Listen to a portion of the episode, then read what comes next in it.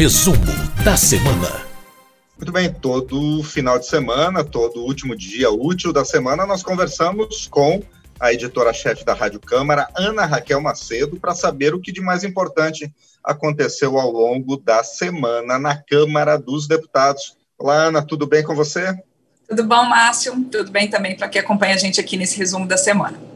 Pois é, essa semana pode ser chamada de Semana da Vacina, não é, Ana Raquel Macedo? Aconteceram duas reuniões nas comissões do parlamento que tratam sobre o enfrentamento à Covid e os parlamentares também reagiram à fala do presidente Bolsonaro sobre a sua praticamente recusa em comprar a vacina que está sendo produzida pelo laboratório Sinovac. Como é que tem sido essa discussão na Câmara, Ana? Pois é, Márcio, essa foi uma semana assim de muita repercussão sobre essa questão da vacina mesmo. A gente, como você mesmo lembrou, teve no início da semana uma reunião da comissão mista que acompanha as ações de combate à Covid-19, principalmente questões econômicas, e essa comissão mista, que é formada por deputados e senadores, ela recebeu no início da semana representantes é, de cientistas, representantes dos laboratórios que estão pesquisando as vacinas e também representantes do Ministério da Saúde, da Anvisa. E nessa reunião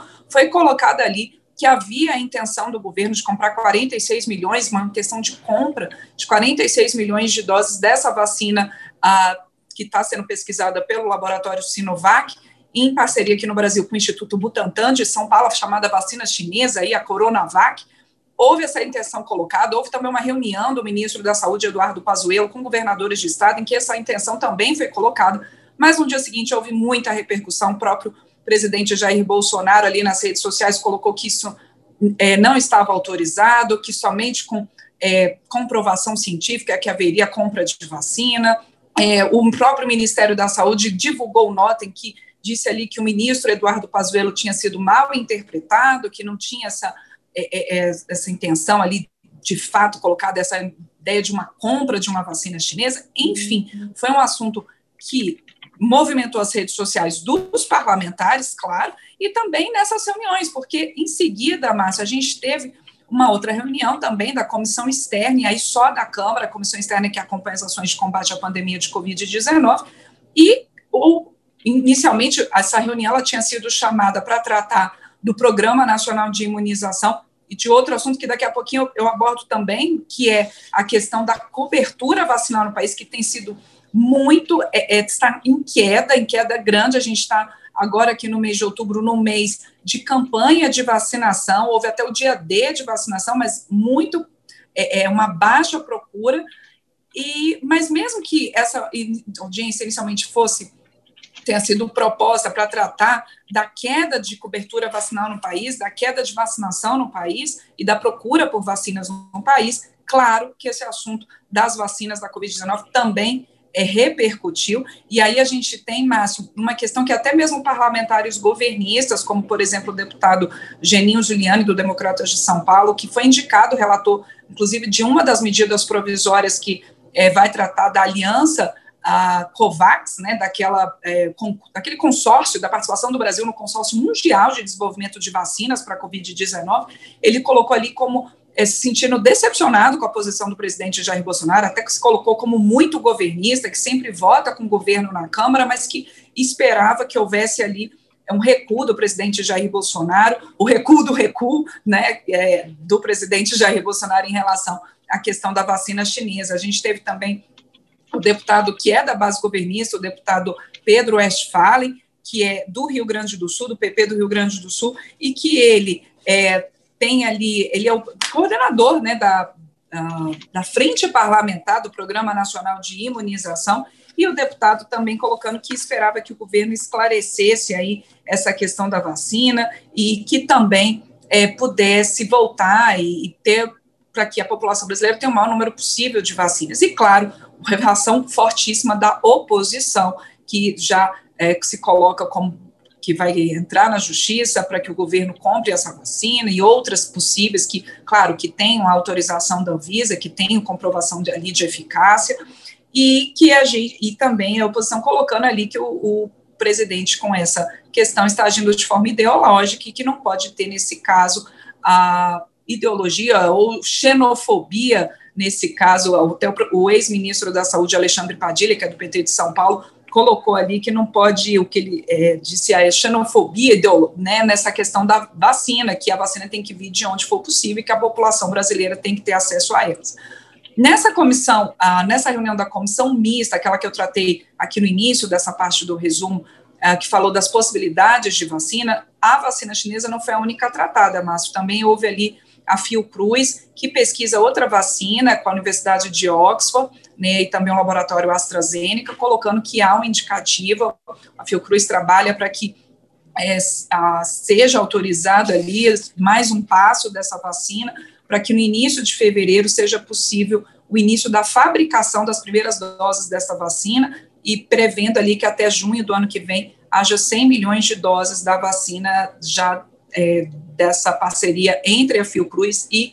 a Universidade de Oxford. Então, é só para saber que também o Ministério da Saúde tem ali outras vacinas em estudo, e a Anvisa colocou também que, ah, dentro de uma recomendação até mundial e de uma orientação ah, que ela está seguindo de outras, da própria Organização Mundial da Saúde, do próprio órgão americano que trata dessa questão de vacinas, é, de que haja a possível liberação com 50% de eficácia e não 70%, como normalmente é feito na Anvisa, mas ele diz que isso não é uma coisa, né, os representantes da Anvisa disseram que isso não é algo só do Brasil, já é um movimento mundial que haja uma possibilidade, estão vendo essa possibilidade de liberação, então, é, com comprovação de 50% da eficácia dessas vacinas que estão em estudo.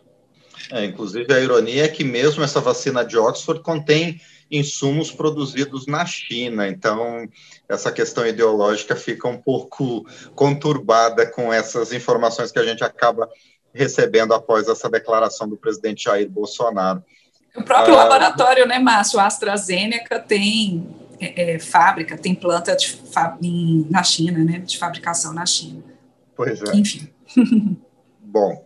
é, da, do coronavírus, a gente parte para outro drama que o Brasil está vivendo, que é a questão das queimadas nos biomas, principalmente no Pantanal, mas também na Amazônia. É, a comissão externa da Câmara, que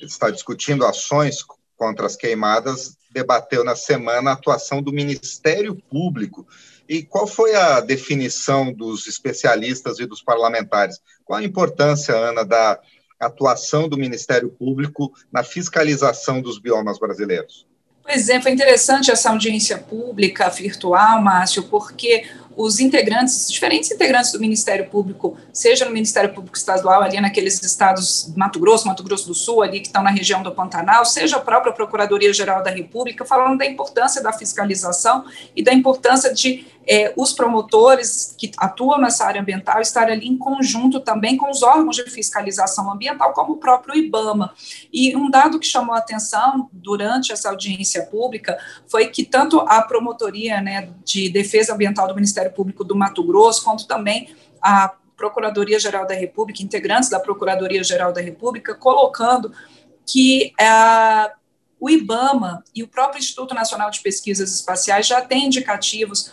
já tinham indicativos desde o início do ano, por exemplo, na Amazônia, das áreas dos pontos com maior possibilidade de desmatamento e com maior desmatamento. São 10 pontos que sozinhos eles são responsáveis por cerca de 60% do desmatamento da Amazônia, que já havia esse indicativo no início do ano, e a Procuradoria-Geral da República, então, é, nessa audiência pública, colocando que se houvesse, é, se tivesse tido uma atuação ali nesses pontos mais eficazes de fiscalização, talvez a gente não tivesse agora a possibilidade, deve ser divulgado nos próximos dias, dos índices de desmatamento, novos índices de desmatamento, e apontando para um aumento do desmatamento é, em 2020 em relação a 2019, sendo que 2019 já tinha sido um ano bastante complicado em termos de queimadas e desmatamento na Amazônia. Então, a Procuradoria falando dessa importância de você ter essa parceria e com os órgãos, inclusive tecnológicos, como o próprio INPE, que isso seja utilizado ali para o combate nessas áreas em que já há indicativo de aumento de desmatamento. Então, essa importância da fiscalização e também da prevenção, Márcio. esse foi um recado bastante forte nessa audiência pública. Também houve ali sugestões, por exemplo, para que você tenha uma maior participação privada na gestão de recursos do Sistema Nacional de Unidades de Conservação, que haja essa possibilidade de uma integração maior, mas realmente esse ponto aí que o Ministério Público atua também na fiscalização e na punição a quem, é, é, né, oferecendo as denúncias a quem é flagrado desmatando ilegalmente, mas falando dessa importância, então, de prevenção e combate a partir dos dados também é, de satélites. Muito bem, e como as eleições municipais estão se aproximando, a Câmara também amplia os debates sobre esse tema. Em duas frentes houve discussões bastante aprofundadas sobre isso. Primeiro, a questão dos fundos eleitoral e partidário, né? O desvio dos fundos partidários e também a Secretaria da Mulher, com outras entidades, continua os debates sobre a violência política contra a mulher. Como é que foram esses temas na Câmara essa semana, Ana?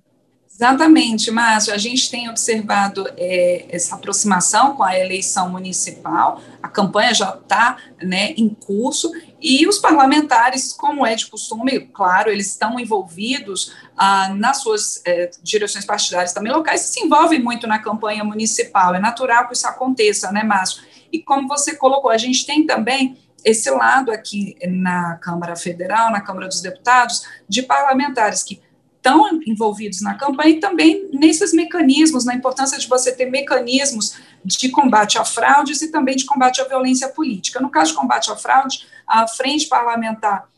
de Combate à Corrupção, ela colocou, então, numa uma ampla audiência pública virtual, é, essa ideia de como os fundos partidário e eleitoral, eles às vezes são é, às vezes há uma fraude no seu uso, e principalmente, por exemplo, nesse incentivo à participação feminina na política, é a importância de que você tenha, assim, uma participação efetiva da mulher na política, que ela seja incentivada a participar das eleições, sejam eleições municipais, sejam as eleições nacionais, mas que esses recursos sejam aplicados de forma correta. Então, ah, nessa audiência pública, ah, os procuradores ah,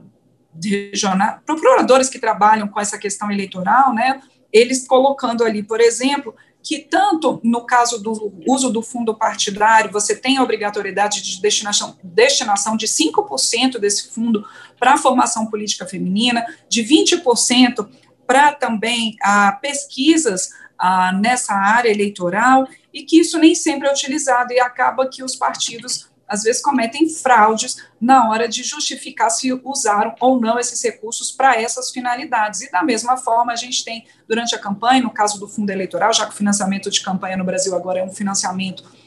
um financiamento público de campanha, o fundo eleitoral esse ano com cerca de 2 bilhões de reais para financiamento das eleições municipais, e ah, é necessário que sejam destinados pelo menos 30% ah, dos recursos para as candidaturas femininas, e que isso, às vezes, também nem sempre é utilizado. Houve denúncias ali na campanha de 2018 sobre candidaturas laranja, né, no caso, candidaturas femininas laranja, e todos que participaram desse debate, sejam os parlamentares, sejam também os próprios procuradores que trabalham com esse tema, colocando da importância da participação feminina na política, da importância desses mecanismos, mas também da importância da fiscalização dos órgãos de controle e da própria população, para que não haja fraudes no uso dos recursos do fundo partidário e também do fundo eleitoral. Alguns colocando, inclusive, que muitas vezes a distribuição desses recursos ela fica muito centralizada nas direções nacionais na, do partido, nos diretórios nacionais, e que ah, isso dificulta também para que os recursos sejam utilizados de maneira mais democrática.